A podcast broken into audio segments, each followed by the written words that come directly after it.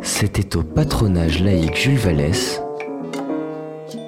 Pourquoi des violences sexuelles en temps de guerre? Par Fabrice Virgili. C'est un sujet qui ne va évidemment pas de soi, euh, qui a commencé à intéresser les historiens et les historiennes il y a une trentaine d'années, hein, euh, puisque auparavant, les guerres étaient surtout envisagées d'un point de vue euh, politique, militaire, euh, diplomatique, mais très peu du point de vue de ce qu'on appelle les relations de genre euh, aujourd'hui, très peu du point de vue des relations entre hommes et femmes, ou même tout simplement de qu'est-ce que c'est une société dans la guerre. Et donc, depuis maintenant une trentaine d'années, des travaux ont été menés sur les différents conflits à propos euh, euh, des guerres, euh, qu'elles soient du XXe siècle ou de la période médiévale ou moderne, peu importe. Mais ces travaux ont mis en avant finalement cette place, ce rôle, on va essayer de, de discuter cette question-là, des violences sexuelles et en particulier des viols en temps de guerre. L'autre chose, pour commencer, que je voudrais dire, c'est que, comme il a été dit en introduction, au XXIe siècle, dans les conflits que nous, heureusement que nous ne connaissons pas en les vivant euh, ici, mais dont nous pouvons euh, avoir très fréquemment les échos, et puis peut-être que nous connaissons des gens qui, les ont vécus ou qui les vivent, la question de la violence sexuelle est désormais très souvent, pour ne pas dire à chaque fois, dénoncée, renseignée, et actuellement, il se passe, je crois, je suis historien, je ne prévois pas l'avenir, hein, je travaille sur le passé et plutôt sur la Seconde Guerre mondiale, mais j'ai le sentiment euh, que ce qui se passe aujourd'hui en Ukraine, depuis euh, l'offensive russe euh, contre ce pays, il y a un élément qu'on n'observait pas auparavant, c'est la simultanéité des procédures judiciaires, des procédures d'enquête, qui ont commencé, j'ai envie de dire, quelques jours, quelques semaines après le début de l'offensive russe. Et cette simultanéité, le fait que les enquêteurs... Alors, on a d'abord plutôt parlé des enquêteurs de la Cour pénale internationale, de la justice internationale, mais il est intéressant de s'arrêter à ceux qui sont des autorités ukrainiennes. Huit procureurs ont été nommés spécialement sur ces questions au mois de septembre dernier, et les enquêtes ont lieu au même moment, finalement, que le déroulement de la guerre. Et ça, j'ai le sentiment qu'il y a quelque chose de nouveau hein, par rapport aux conflits sur lesquels j'ai pu travailler, et qui est euh, à la fois le choc que nous pouvons avoir dans le récit et dans la description de ces violences, mais leur déroulement n'est pas tout à fait nouveau, mais peut-être une lueur, un aspect positif, une lueur d'espoir en considérant que les violences sexuelles en temps de guerre, les viols en temps de guerre, ne sont pas une fatalité. Et que le fait que des, autorités s'en prennent, euh, s'en préoccupent finalement au même moment qu'elles se déroulent, est là un élément plutôt positif qui n'existait pas forcément auparavant. Et c'est un peu cette histoire que je vais essayer de, de vous raconter. Parce que quand on parle des viols en temps de guerre, D'abord, et c'est pour ça que je vous ai mis ces documents-là, on a euh, longtemps dit oui, mais bon, c'est une sorte de fatalité de la guerre. Il y en a toujours, et ça devient presque un mythe fondateur de ce qu'est la guerre, avec ce fameux enlèvement des Sabines. Alors on fait moins de latin et d'histoire romaine aujourd'hui euh, à l'école. Néanmoins, hein, je vous le rappelle brièvement, au 8e siècle avant Jésus-Christ, euh, la cité de Rome, tout juste fondée, manque de femmes et donc va euh, prendre les Sabines, qui sont la cité voisine, les femmes de la cité voisine. Ce thème, non seulement a produit de nombreux récits, mais surtout de considérables, très nombreuses représentations, euh, ici euh, en sculpture, peinture, pratiquement un exercice obligé en peinture, en sculpture, en art, durant des siècles. Et donc l'idée finalement que les femmes serait un butin, hein, que la guerre aurait pour objet de piller les richesses du voisin, aussi bien les richesses matérielles, de l'or, des objets, mais aussi humaines, des esclaves et parmi ces esclaves des femmes, hein, faisait partie d'une définition qu'on a longtemps, qu'on n'a pas questionnée finalement. Voilà, les guerres, c'était comme ça. Jusqu'à parfois aujourd'hui, hein, où on peut encore entendre l'idée que c'est une fatalité, qu'il n'y aurait rien à faire. Et c'est pour ça que j'ai voulu commencer par ce qui se passe aujourd'hui en Ukraine, le fait qu'il y a des choses à faire, il y a des choses qui sont faites, et surtout, selon la guerre à laquelle on s'intéresse, et c'est ce que je vais encore essayer de montrer aujourd'hui, hein, eh bien, ça ne se passe pas de la même manière. Les violences sexuelles qui ont lieu ne se déroulent pas forcément de la même manière, d'une part. D'autre part, les attitudes des autorités, euh, des sociétés, des familles, de l'environnement n'est pas toujours le même. Donc il y a réellement une histoire de ces violences qui est à faire pour ne pas finalement rester dans une idée, euh, voilà, hein, une sorte de mythe qui n'est pas à questionner de tout temps. C'est une phrase dont les historiens ont horreur et vous comprendrez pourquoi, hein, parce que si c'est de tout temps pareil, il n'y a plus à écrire l'histoire et on peut euh, ranger tout de suite nos affaires. Donc non, de tout temps, il n'y a pas des viols. Dans toutes les guerres, il n'y en a pas de la même manière ils, pas, ils ne se déroulent pas, ils ne sont pas punis de la même manière. Et c'est ce euh, à quoi euh, je vais maintenant passer. Alors attendez. Hop. Non. Non plus. Il y a quatre flèches, donc. Ah ça va, aucune fonctionne, donc c'est parfait. Est-ce que La souris. Non, non, mais la souris n'y est pour rien, je crois. Théoriquement, je dois glisser. Bon. Comment? Ah, ça y est. Alors, avant de, prendre les différentes étapes, il y a quand même euh, une différence fondamentale entre deux types de, ça y est, c'est réglé. Deux types de violences en temps de guerre. Le temps de la guerre se distingue finalement du temps de la paix par un changement majeur, qui est que le tu ne tueras point se transforme en une autorisation de tuer. Non seulement une autorisation, mais un encouragement à tuer l'adversaire, bien évidemment, et seulement lui. Hein. Mais c'est un changement majeur. La différence avec le viol, c'est que le viol est lui aussi interdit en temps de paix, mais il continue à être interdit en temps de guerre. Et là, j'ai voulu remonter au XVIIe siècle, c'est-à-dire au moment où, dans toute l'Europe, on a ce qu'on appelle la révolution militaire, où les armées vont se transformer parce que les États-nations qui sont en train de se mettre en place ont besoin d'armées permanentes, et qui dit permanente dit disciplinée. Jusque-là, les armées étaient le temps d'une campagne. L'armée, euh, ce qu'on appelait l'ost hein, médiévale, c'est au moment de la campagne contre l'adversaire, on compose une armée, on mène la campagne, et puis selon les conditions euh, ou le déroulement des combats ou climatiques, on arrête. À partir du XVIIe siècle, les armées permanentes se mettent en place dans la plupart des pays européens. Le premier code militaire qui régit cette armée nous vient de Suède, 1621. C'est le roi Gustave II Adolphe de Suède. La Suède est à ce moment-là une grande puissance européenne qui est beaucoup plus grande qu'aujourd'hui et qui comprend aussi une partie du nord de l'Allemagne, voire de la Pologne, des pays baltes. Et dans les articles 88 et 89 que vous voyez ici, celui qui aura forcé une femme afin d'abuser d'elle, pour autant que la chose soit prouvée, sera mis à mort pour cet acte. Donc le châtiment, il est non seulement sévère, mais dans les codes militaires de cette époque, la peine de mort est très souvent envisagée comme châtiment, mais très clairement écrit dans ce code militaire. Et ce modèle, ce premier code militaire, va être finalement reproduit par d'autres armées, que ce soit l'armée du Royaume de France, l'armée de l'Empire de Russie, euh, du Royaume d'Angleterre, etc.. Donc toutes les armées au XVIIe siècle interdisent le viol. Cette pratique est interdite très clairement. Pourtant, on va le voir, ça n'empêche pas forcément qu'elle ait lieu.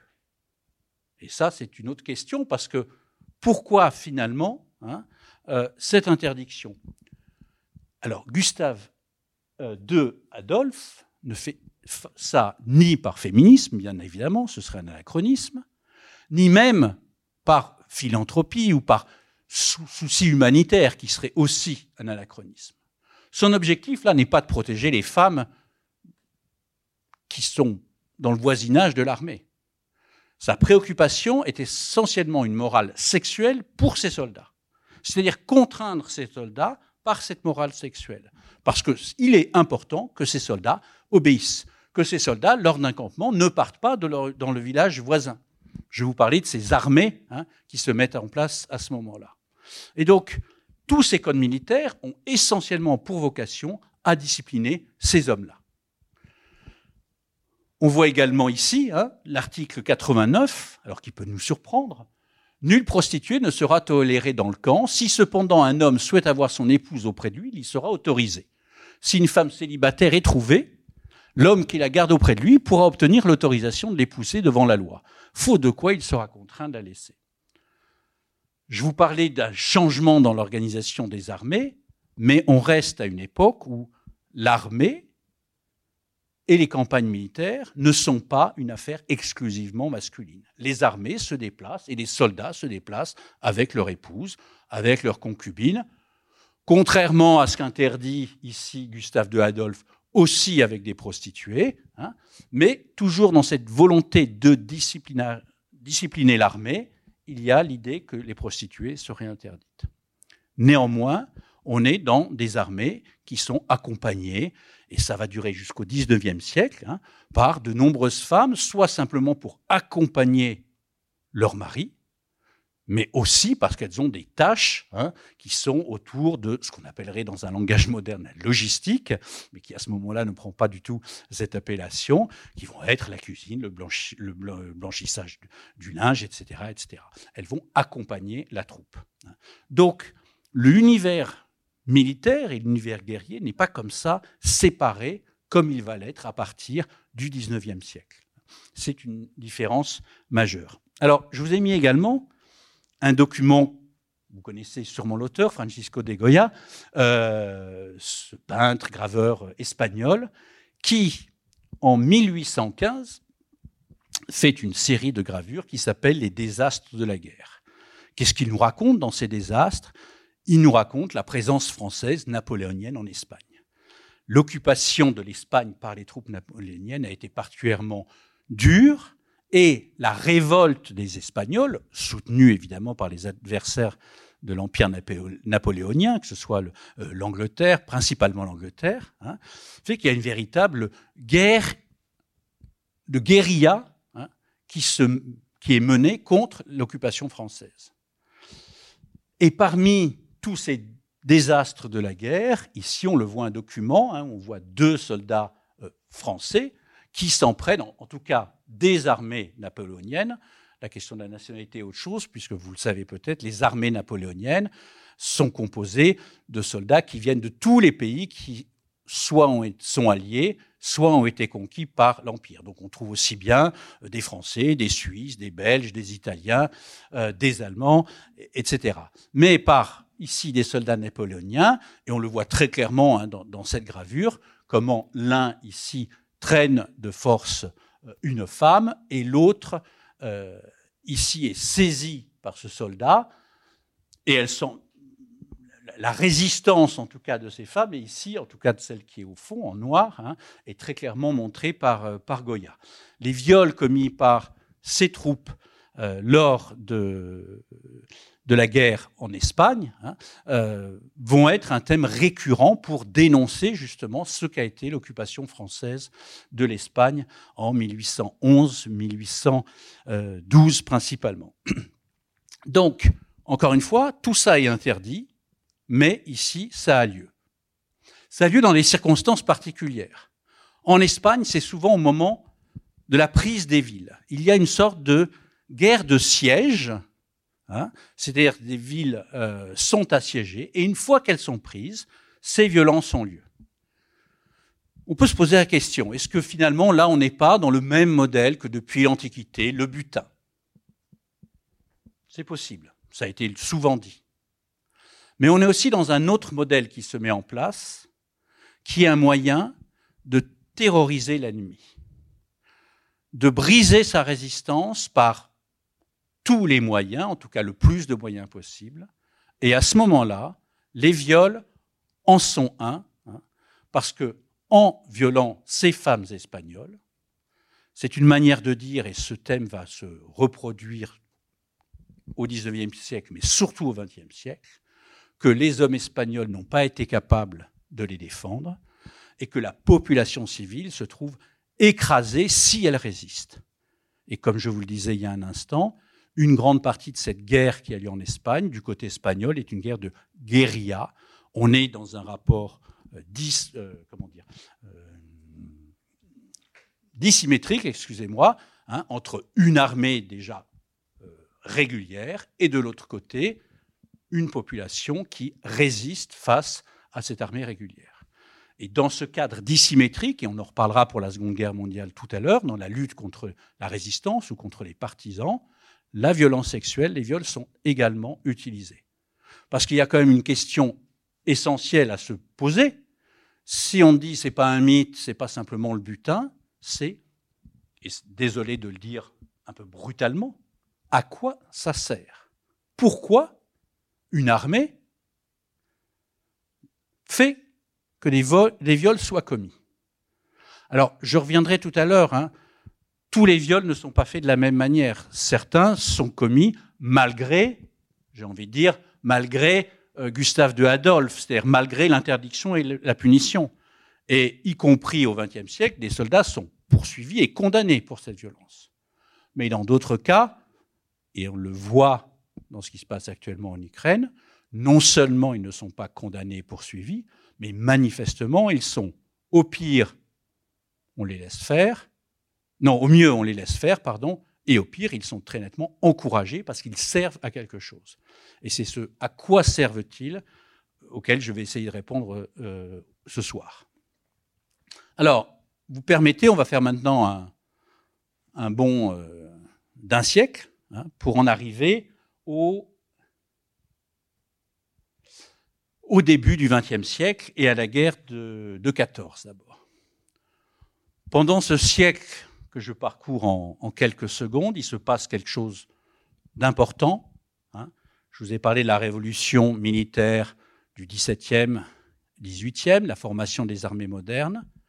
Au XIXe siècle, non seulement ces armées se modernisent encore plus, mais elles vont devenir absolument non mixtes. Les femmes n'ont plus rien à voir avec la chose militaire au XIXe siècle les hommes et les armées européennes sont formés par la conscription, pour la plupart des pays, ou par un volontariat, euh, on va dire, euh, très largement encouragé, comme en Angleterre, hein. mais il n'y a plus de place pour les femmes, non seulement dans les armées, mais dans la zone des armées. Et donc il y a vraiment une exclusion des femmes comme volontaires, comme accompagnatrices, comme euh, ce qu'on appellera plus tard auxiliaire, hein, ou comme soldate tout simplement, qui se fait dans la plupart des pays européens au cours du XIXe siècle. Hein. Euh, il faut garder ça en tête. Ça veut dire que les, les rôles masculins et féminins, tels qu'ils vont se définir, ne sont pas les mêmes depuis l'Antiquité, ni même depuis l'époque moderne, mais au XIXe siècle, par rapport à la guerre, ils se définissent très clairement de manière totalement opposés. Je vous rappellerai une petite chose, mais qui est importante à avoir en tête. Quand les jeunes Français à l'âge de 20 ans font leur service militaire, euh, pardon, passent le conseil de révision qui les déclare aptes ou non à faire leur service militaire, ils sont déclarés bons pour le service, et il y a une sorte de coutume qui se met en place dans les, toutes les villes, tous les quartiers, tous les villages de France, ceux qui sont bons pour le service sont déclarés par leurs camarades, par leur famille, bons pour les filles. C'est-à-dire qu'il y a une assimilation entre le fait d'être un citoyen, un homme qui vote, un homme qui est un soldat, et un homme qui désormais est bon pour les filles, c'est-à-dire finalement peut avoir une sexualité, hein, euh, hétérosexuelle bien entendu, euh, puisqu'il est désormais un homme. Et on voit l'accord entre les trois. Cette, euh,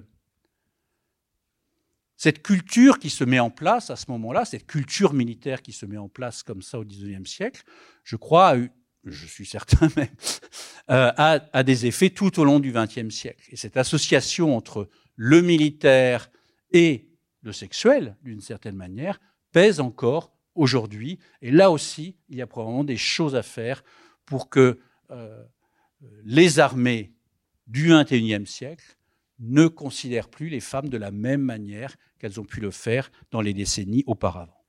Alors deux documents, parce qu'une autre chose qu'on entend, qui est un peu contradictoire avec tout ce que je viens de dire, mais qu'on a entendu, en tout cas jusqu'à la fin du XXe siècle, hein, euh, c'est un sujet tabou. On n'en parle pas. On n'en a jamais parlé.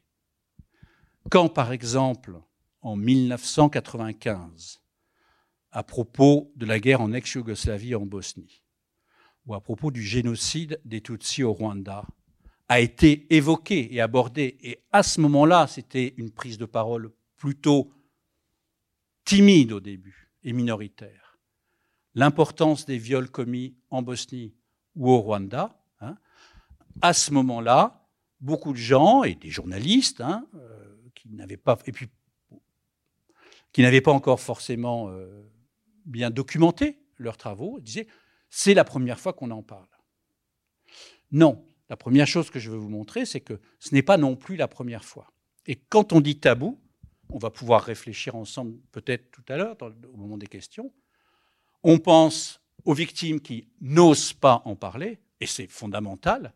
La honte qui jaillit sur les victimes des viols qui existent en temps de paix existe bien évidemment aussi en temps de guerre. Hein. Donc, on a cette idée de la honte et du silence, mais ce n'est pas parce que ces femmes ou leurs familles et leur voisinage ne disent rien que les pays en guerre ne disent rien. Et voilà deux exemples, un qui concerne la Première Guerre mondiale et l'autre la Seconde, et qui montrent bien que le thème du viol, de la violence sexuelle, est évidemment utilisé par la propagande et par les récits de guerre de ces deux conflits. Ils ont rarement été intégrés dans l'histoire militaire de ces conflits, parce qu'on considérait qu'ils n'avaient pas d'effet, donc ne méritaient pas finalement cette place-là, mais néanmoins ils ont été utilisés, comme on le voit ici, pour une raison, pour un motif simple, c'est toujours l'ennemi qui viole, évidemment. Donc c'est un moyen très utile euh, de dénoncer la barbarie de l'adversaire. Le questionnement sur éventuellement les viols de sa propre armée, eux, sont beaucoup moins évoqués. Mais c'est un thème très fort, et particulièrement ici en 1914. Hein, vous voyez dans cette brochure belge, j'aurais pu vous montrer de très nombreux documents, affiches sur le sujet, mais là, ce n'est pas le propos. Hein, vous voyez là trois soldats qui, à l'époque, et encore longtemps, euh, sont très clairement identifiés comme allemands. Hein, le casque à pointe euh, qui se trouve ici font qu'ils ne peuvent être qu'allemands si on a un minimum de, culture de l'uniforme. Mais je vous promets que je, l'ai constaté, j'ai enseigné longtemps aussi en collège et en lycée. Il y a un moment où le casque à pointe, quand je faisais faire des commentaires de documents, n'évoquait plus rien finalement, d'une certaine manière. Mais longtemps, le casque à pointe, il y avait une assimilation totale euh, à l'armée allemande. vous voyez ici trois soldats allemands habillés en uniforme.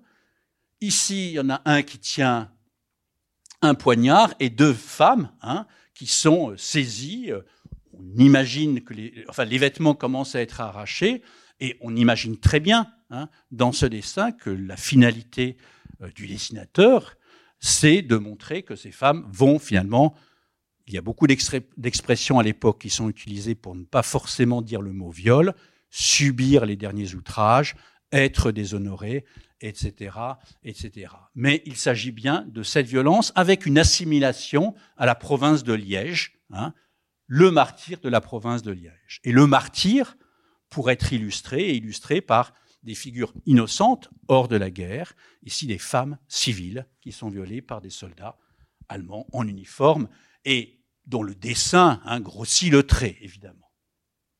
Là, on est en 1914. Ici, un document totalement différent, c'est un document de la résistance euh, qui est envoyé euh, à l'automne 1940, enfin quand je dis de la résistance, des tout premiers, pas encore réseaux hein, de résistance, ici, des quelques manifestations, euh, clandestines, hein, qui peuvent exister. Et ce document est pour nous euh, très intéressant parce que qu'est-ce qu'il dit? Femmes françaises, même si aujourd'hui ils affectent la courtoisie, ce sont les mêmes Allemands qu'hier. Et vous avez deux dessins, euh, mai 40, les routes de l'Exode, des victimes civiles bombardées, et ici, septembre, donc l'occupation est désormais bien installée, hein, l'occupation allemande de la France, en zone nord en tout cas, en zone occupée, et un soldat allemand qui tient un petit enfant dans les bras, et on voit au contraire sa mère hein, se détourner, se méfier et ne pas aller euh, vers lui. Pourquoi est-il nécessaire de dire en septembre 40, hein, ce sont les mêmes Allemands qu'hier, et de quel hier on parle? Il y en a deux, on parle du hier de mai 40, mais on parle également de celui d'août 14. Parce que ce qui s'est passé en août 14, ce qu'on a surnommé à l'époque, c'était comme ça dans les journaux, qu'ils soient français, belges, britanniques, les atrocités allemandes, hein, c'était aussi les viols commis par l'armée allemande.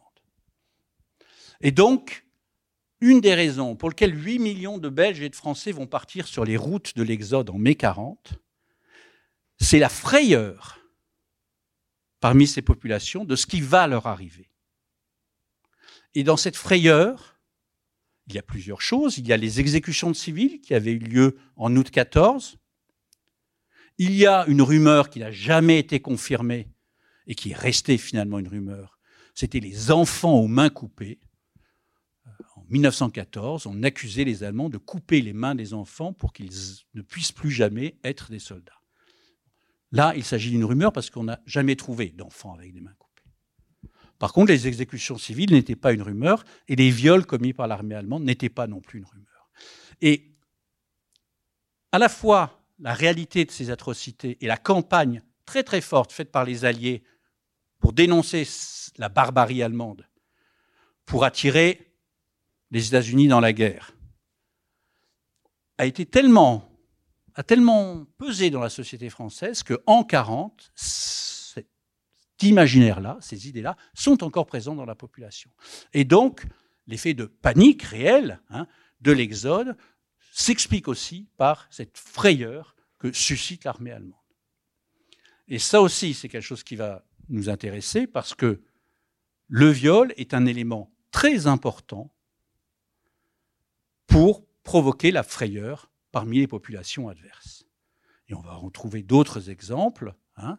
Je fais euh, quelques comment dire sauts chronologiques. D'habitude, je suis attentif à aller euh, toujours dans le sens du temps qui passe, mais là, pour essayer de vous montrer que tous les conflits, on peut essayer de poser des questions similaires. À la fin de la Seconde Guerre mondiale, quand l'armée soviétique, l'armée rouge, arrive dans l'est de l'Europe et en Allemagne, la frayeur est telle, elle provoquée non pas par une expérience passée, mais par les rouage et l'efficacité de la propagande nazie fait que la population, euh, elle, aussi en millions et millions, va fuir devant l'arrivée de l'armée rouge parce que les Allemandes savent hein, ou pensent que l'armée rouge, en arrivant, va les violer. Ce qui est effectivement arrivé pour des centaines de milliers d'entre elles. Hein. Mais avant que la violence ait lieu, la frayeur permet de pousser d'une certaine manière les populations civiles. Et quand on fait la guerre à un autre pays, il y a des moments où il est important, intéressant, c'est un objectif en fait militaire de faire et politique pardon, de faire que les populations civiles aillent plus loin, s'en aillent. Donc, euh, je voudrais maintenant continuer sur. Je vous ai dit une chose tout à l'heure euh, c'est toujours l'ennemi. Qui viole, c'est jamais sa propre armée, d'une part. Mais il y a un autre élément qui va fortement imprégner aussi la représentation du viol, euh, que ce soit au cours de la Première Guerre mondiale ou la Deuxième, ou entre les deux. C'est qu'on va souvent considérer que ce ne sont pas les armées, les soldats européens. il y avoir un investissement raciste très fort dans la question de la violence sexuelle. Ceux qui violent, ce ne peut, ça ne peut pas être les soldats européens qui se battraient selon, en respectant les lois de la guerre. Et donc la propagande va aussi se tourner contre ceux qui ne seraient pas européens et qui sont utilisés dans les différentes armées euh, en guerre. Première chose. Donc il y a une double manière de dénoncer la barbarie de l'ennemi en disant, voilà, en fait, les Français, en faisant venir des troupes coloniales et des soldats noirs en Europe, sont des véritables barbares, et c'est comme ça que les nationalistes allemands vont essayer de contrecarrer l'idée que c'était eux qui avaient commis les atrocités, et vous le voyez ici très clairement et très explicitement. Voici une médaille faite en 1920 en Allemagne pour dénoncer l'occupation de la Ruhr et de la, de Ruhr et de la Rhénanie par les troupes françaises.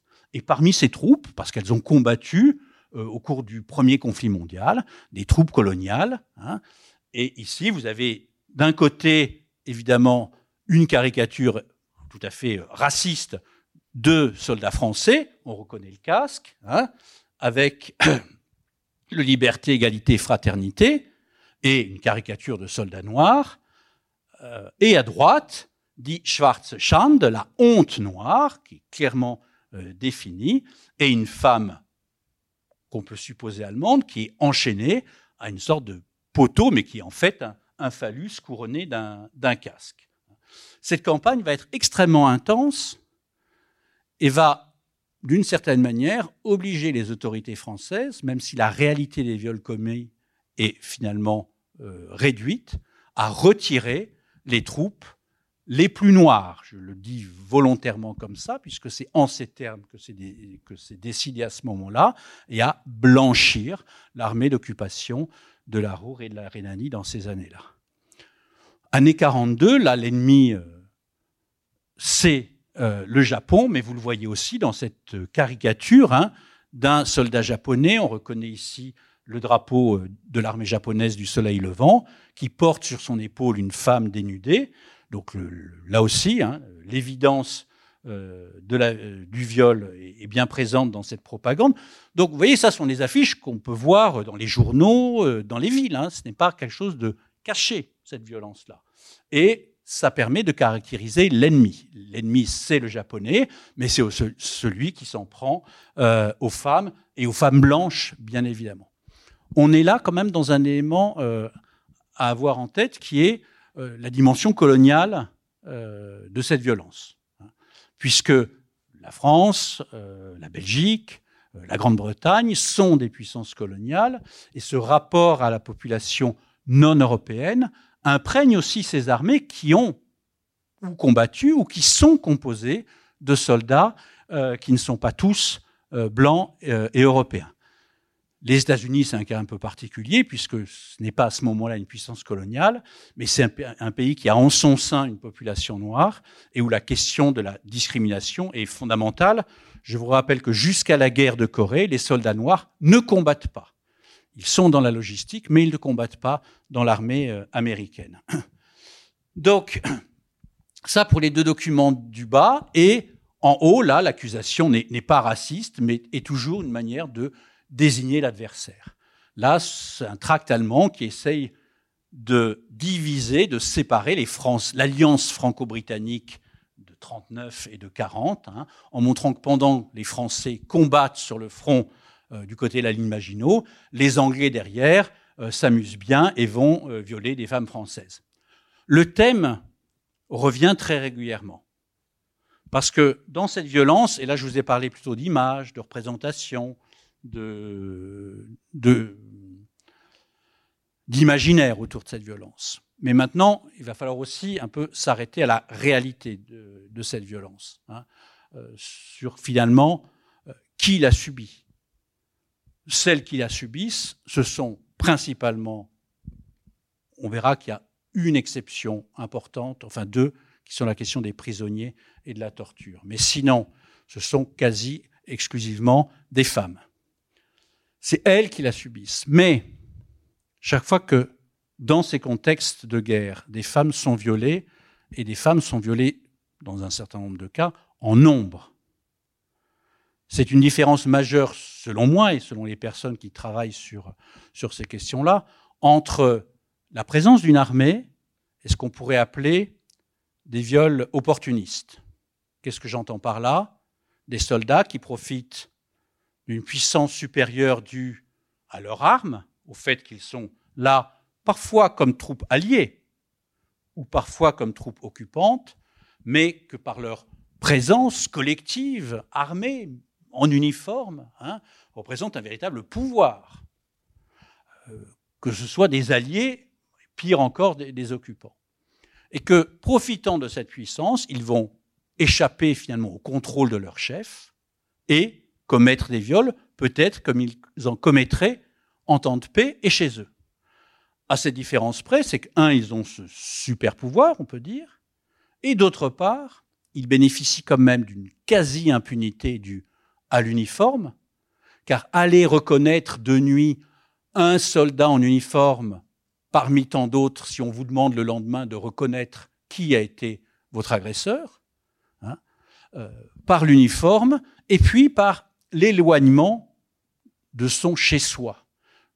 Je parle du soldat, de son environnement habituel, de sa famille, de ses proches, qui va lui donner une sorte de sentiment d'impunité, puisque ce qui m'importe, euh, mes amis, ma famille, sont si loin, hein, et que je suis dans un contexte où la mort peut arriver tous les jours, il y a une sorte d'impunité qui peut favoriser ces violences-là.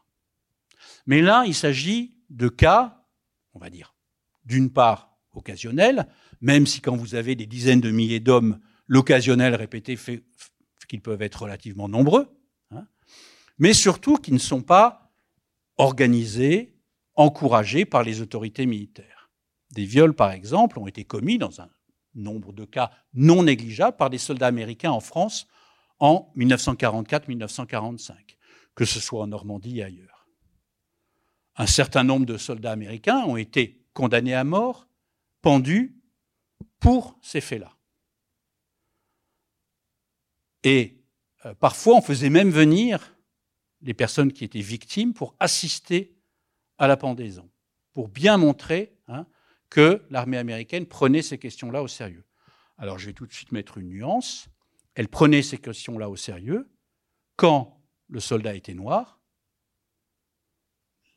L'indulgence était beaucoup plus grande envers les soldats blancs et quand c'était des simples soldats par rapport à des officiers. C'est-à-dire que euh, l'exemple était fait dans l'armée américaine, mais vis-à-vis de soldats noirs.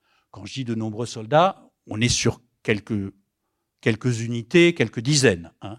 Euh, ce n'est pas non plus des, centaines qui sont accusés, parce que là aussi, que le soldat soit blanc ou noir, le fait qu'il soit en uniforme rend très difficile la reconnaissance de l'agresseur.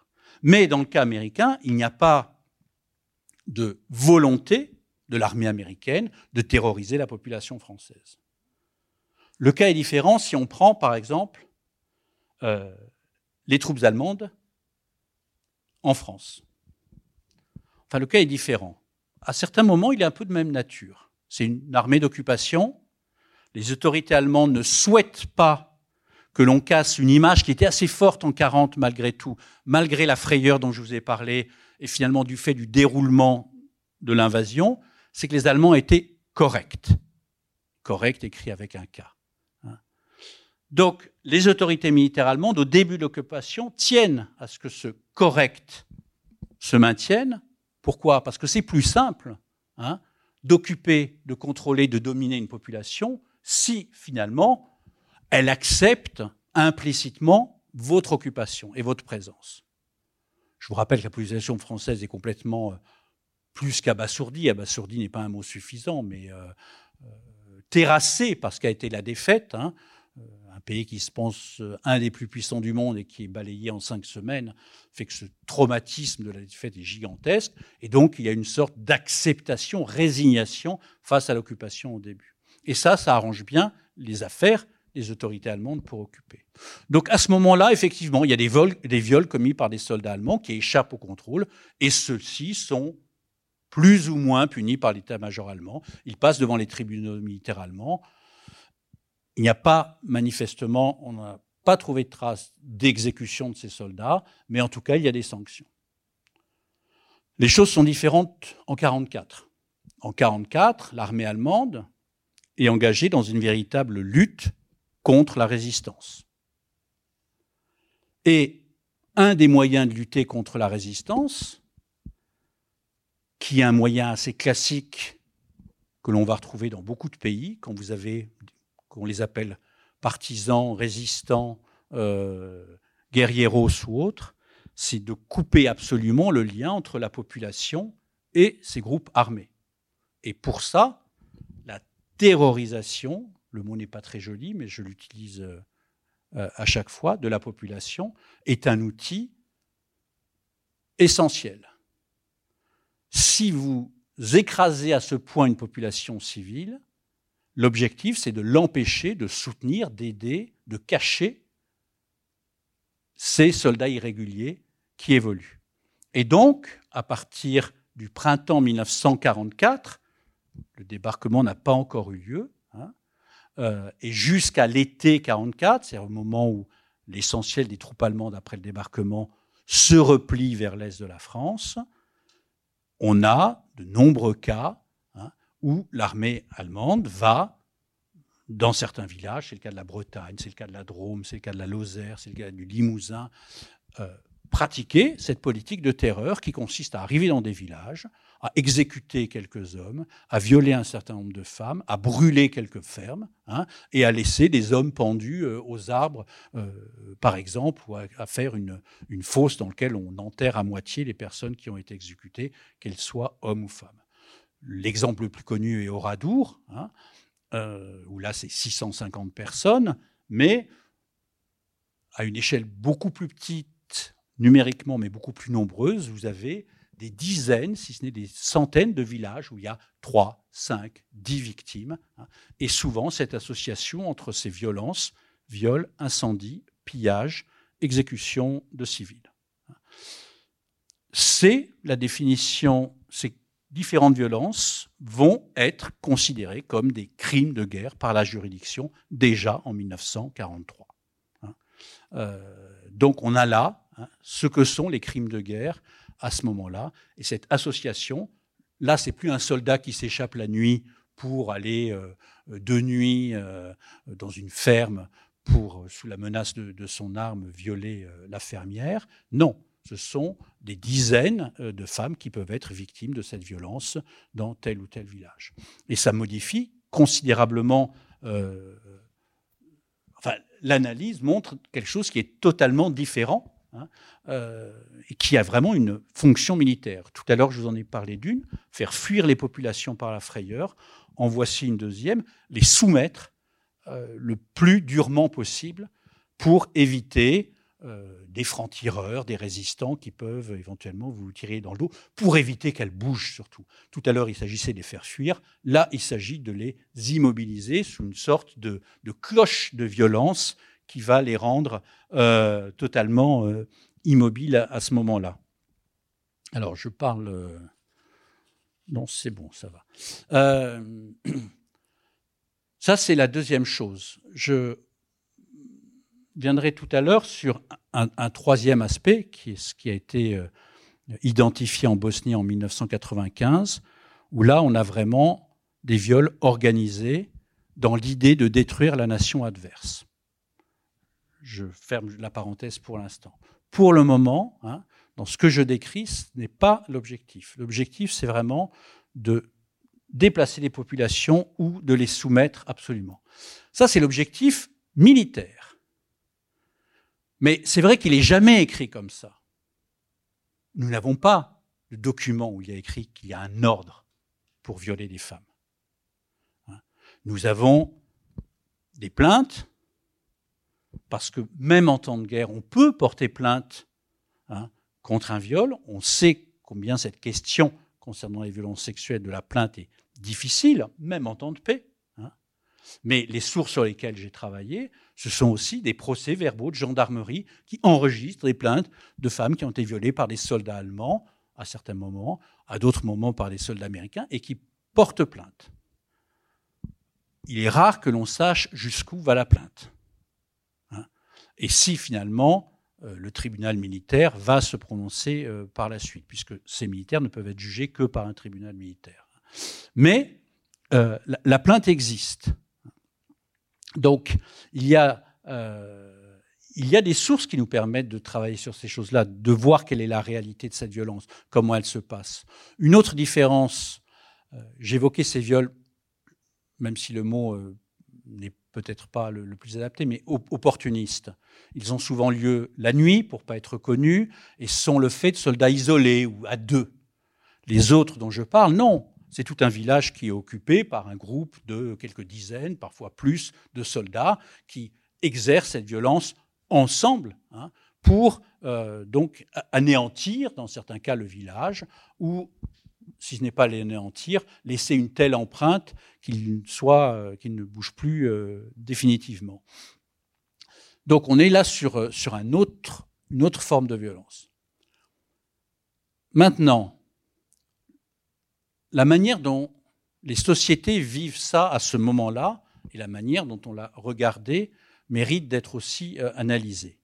Parce que je vous le disais tout à l'heure, ce sont des femmes qui sont victimes dans leur corps, et dans leur tête de cette violence. Mais, en fait, il n'y a pas qu'elles qui sont visées. En visant ces femmes, on vise à la fois tout leur environnement, leur famille, leur mari, leur père, qui ne peut pas leur défendre, et je vais vous montrer l'intérêt de montrer ça, de montrer l'incapacité des hommes à défendre leurs femmes, ça a une fonction. Hein. Euh, il s'agit à ce moment-là et là je vous prends un exemple soviétique, mais ça pourrait être d'un autre pays, parce que c'est un élément essentiel de propagande que l'on retrouve, j'ai envie de dire, même si j'évite les généralisations, toutes les armées, mais qu'on retrouve de manière très très récurrente au second conflit, dans le second conflit mondial, mais à d'autres moments. Voici une affiche soviétique en 1943. Donc 1943, euh, c'est le moment du, basculement du front. Hein. L'armée rouge va reprendre l'offensive. Mais ici, il s'agit toujours de mobiliser des hommes. Et que dit ce texte? Marin, délivre ta chère jeune fille des mains des vipères, n'aie pas de pitié pour les bourreaux, tue les violeurs au combat. Donc le message est extrêmement explicite. Hein. Là, on ne fait pas, il n'y a pas d'allusion. Et l'image l'est aussi. C'est-à-dire que ici, le soldat allemand tel qu'il est représenté, cet officier en fait de la Gestapo qui a euh, le brassard avec la croix gammée, le crâne rasé, la cravache. On est plus dans une représentation du sadisme que du soldat. Hein. D'ailleurs, il n'a pas de casque, par exemple, et pas d'armes telles qu'un revolver ou un poignard, comme ceux de tout à l'heure. Et puis, cette jeune femme effrayée, dont on voit une épaule dénudée, il faut savoir que dans la, la manière de dessiner euh, et les règles, finalement, euh, du graphisme soviétique dans les années 40, une épaule dénudée, c'est pratiquement montrer une femme toute nue. Hein. C'est-à-dire qu'on va rarement beaucoup plus loin en termes de pudeur euh, et de manière de montrer le, corps des femmes. Hein. Donc on voit évidemment l'agression sexuelle et sur le mur la photo du fiancé de, cette jeune femme. Et le discours est explicite. Hein. Tu dois te battre pour euh, tuer les violeurs et délivrer ta, femme qui est victime. Peut-être que ça vous ne faites pas le lien, mais je vous rappelle un vers de la Marseillaise. Ils viennent jusque dans nos bras égorger nos fils, nos campagnes. L'idée que les hommes ont comme rôle de défendre les femmes est quelque chose qu'on trouve dans plusieurs sociétés et qui est extrêmement fort jusqu'à ce moment-là. Et donc là, il s'agit d'un moyen extrêmement efficace de contrer la population ennemie en montrant l'incapacité des hommes, donc leur faiblesse par rapport aux vainqueurs, par rapport à l'occupant, pour reprendre les exemples tout à l'heure, leur incapacité, leur faiblesse à défendre leurs femmes, leurs filles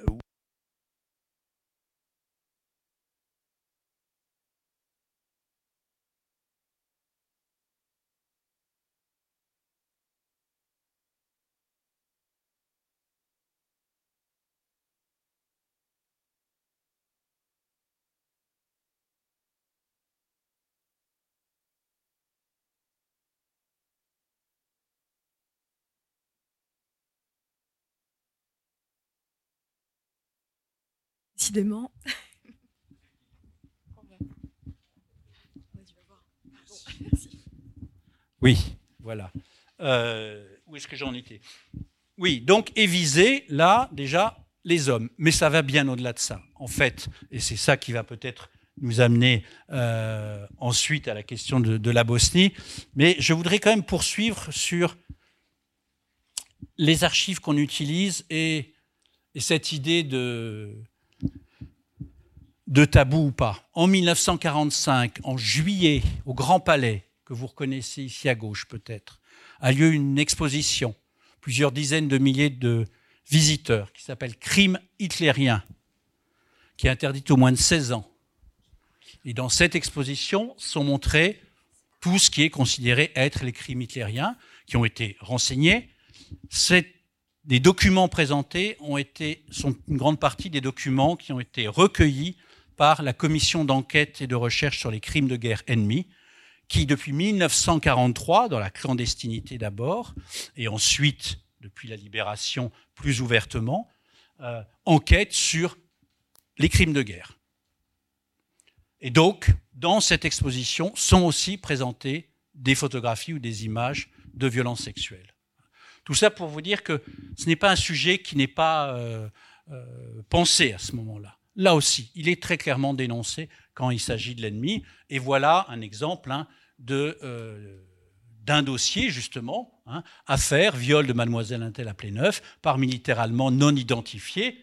Donc là, on peut savoir que euh, l'issue euh, de la procédure hein, fait qu'il n'y aura jamais de poursuite, justement. Parce que des militaires allemands non identifiés, il faut savoir qu'à certains moments, il y a un million de militaires allemands sur le sol français, hein, il n'y a aucune chance de, retrouver les coupables. Mais les procédures ici sont,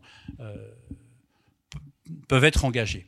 Donc je, tenais également à vous montrer cette photographie pour vous montrer que, contrairement à ce qu'on a pu dire, et finalement à ces nombreux conflits dans la deuxième moitié du XXe siècle, où on a beaucoup moins parlé de cette violence sexuelle, c'est pas parce qu'on ne la voyait pas avant. Hein. Euh, ce n'est peut-être pas non plus parce qu'on ne la voit pas sur le moment. Mais elle passe effectivement au second plan jusqu'en euh, jusqu'en 1995. Qu'est-ce qui se passe en, 1995 en, en Bosnie? D'abord, l'Europe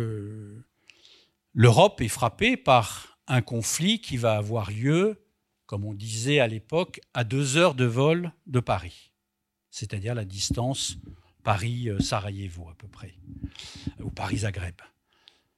Et donc, une proximité qui n'avait pas eu lieu depuis, euh, euh, depuis la Seconde Guerre mondiale à l'échelle d'une guerre. Il y a eu euh, des conflits, il y a eu des, des, morts, si je pense à Budapest ou à ce qui s'est passé en Irlande du Nord, mais une guerre qui dure plusieurs mois, plusieurs années, hein, avec cette intensité, euh, n'avait plus existé en Europe depuis la, fin de la Seconde Guerre mondiale.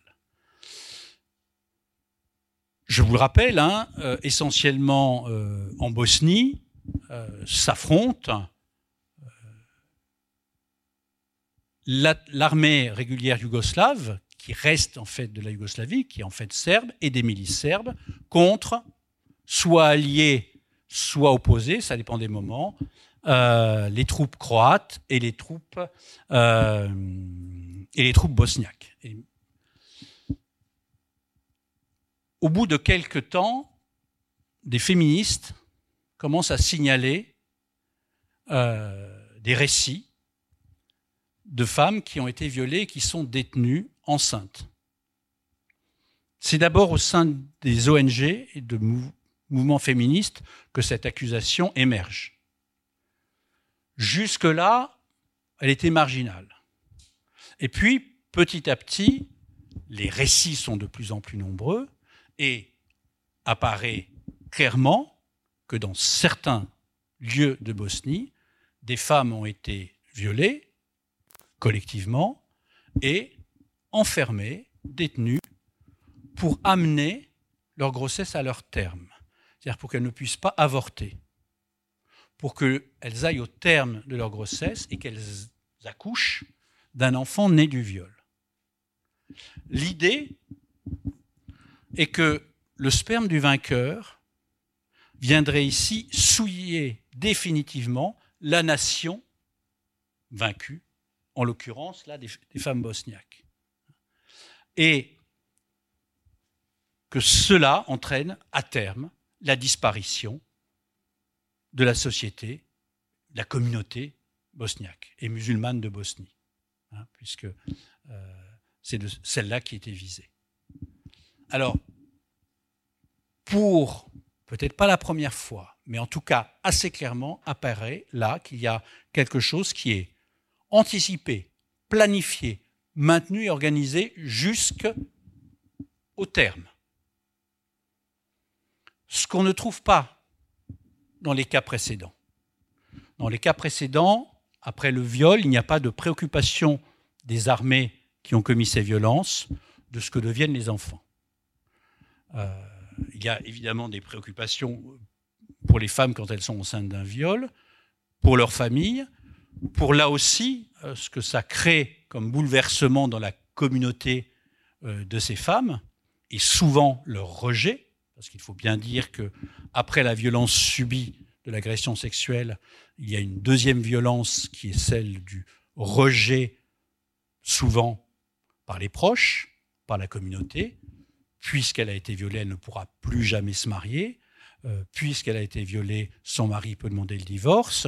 Ce sont des choses qui sont euh, là aussi renseignées. C'est-à-dire qu'il y a une exclusion par son propre camp qui prolonge la violence de l'agression par le camp ennemi. Mais dans ce cas de figure, pardon, il n'y a pas de, document ici. Euh, voilà. Ce cas de figure-là, 92-95, avec cette euh, organisation n'était pas pensé auparavant. C'est à partir de ce moment-là que justement va commencer à être pensée l'idée que le viol n'est pas uniquement ne peut pas être, ou plutôt, jusque-là, il pouvait être considéré, dans certains cas, comme un crime de guerre. À partir de ce moment-là, la juridiction va évoluer et vous avez deux cas, un pour la Bosnie et un pour, euh, un pour la Bosnie et un pour le Rwanda, où il va être considéré comme constitutif, il peut être, excusez-moi, considéré comme constitutif de crime de génocide ou constitutif de crime contre l'humanité. C'est-à-dire que on reconnaît à cette violence une place qui peut être fondamentale dans le conflit euh, qui oppose euh, deux nations, deux pays, deux adversaires. C'est à partir de ce moment-là qu'on va souvent entendre l'appellation viol de guerre. Et là, j'aimerais euh, préciser néanmoins que si ce type de violence sexuelle existe, pensée, planifiée, organisée, il a eu tendance, dans le prolongement de ces années-là et au début du XXIe siècle, à recouvrir tous les autres, c'est-à-dire à considérer que finalement, c'était toujours de ça que l'on parlait.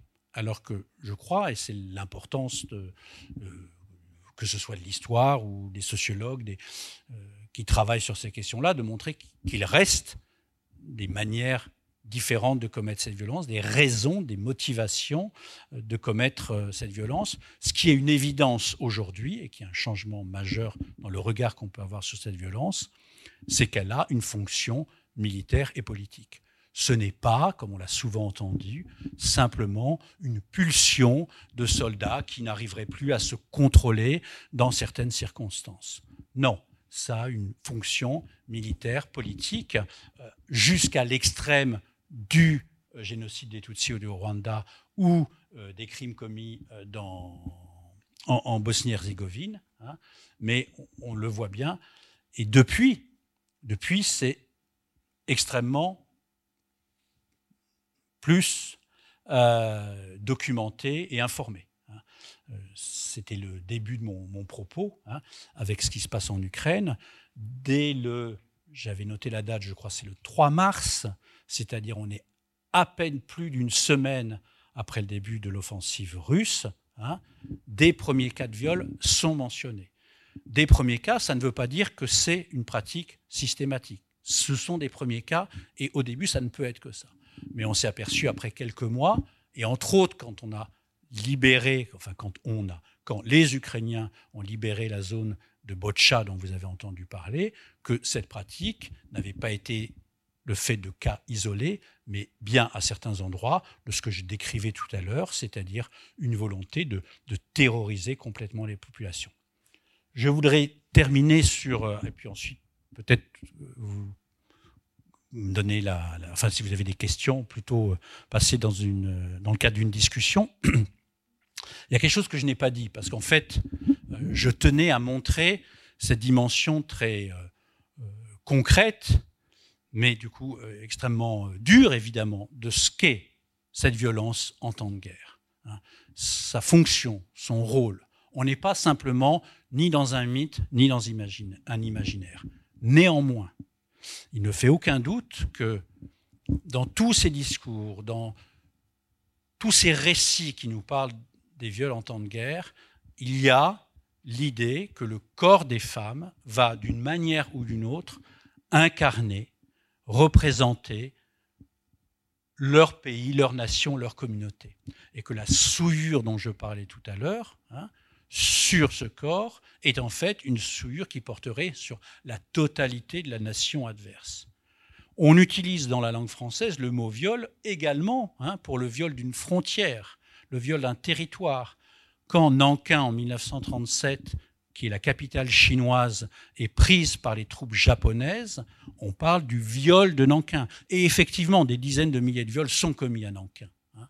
Et là, de viols de femmes, non pas d'une ville. Mais cette similitude est très très présente euh, et reste, à mon avis, euh, pas forcément exprimée de la même manière, c'est-à-dire au premier plan, parce qu'aujourd'hui, on a des faits qui sont beaucoup plus renseignés par les enquêtes euh, qui, qui, sont là, mais en, arrière-plan très très présente. Hein. le corps des femmes, d'une certaine manière, continue à représenter euh, les nations, et donc il y a cette idée que la possession du pays adverse, son occupation, la main mise sur lui, passe aussi par celui sur les, corps des femmes. Euh, voilà ce que je voulais à peu près dire. Peut-être quand même, j'avais une dernière image pour montrer que depuis 1995, non seulement historiens, sociologues, anthropologues ont travaillé beaucoup plus sur ces questions-là, euh, non seulement les juges, les juristes plutôt, pardon, euh, ont fait tout un travail de redéfinition de cette violence, que ce soit à l'échelle internationale ou nationale, mais également les ONG ont pris en compte de manière tout à fait nouvelle ces violences-là. L'ONU a mené ici une campagne des Nations Unies. À côté, c'est le CICR, euh, la Croix-Rouge internationale. Il faut savoir que pendant très longtemps, pour le CICR, qui est quand même un des acteurs majeurs dans les conflits depuis la fin du 19e siècle, quand vous lisez leurs textes jusque dans les années, euh, on va dire 50, 60, ils ne pensent pas qu'il y ait des hommes et des femmes. C'est-à-dire que leur pensée est dans les colis qu'on envoie. Hein, on ne va jamais, par exemple, envoyer des serviettes périodiques parce qu'on ne pense pas qu'il y a des femmes. Par contre, on va envoyer des, rasoirs. Hein, euh, parce que les hommes se rasent. C'est-à-dire qu'il y a une manière de ne pas voir euh, les femmes dans les conflits.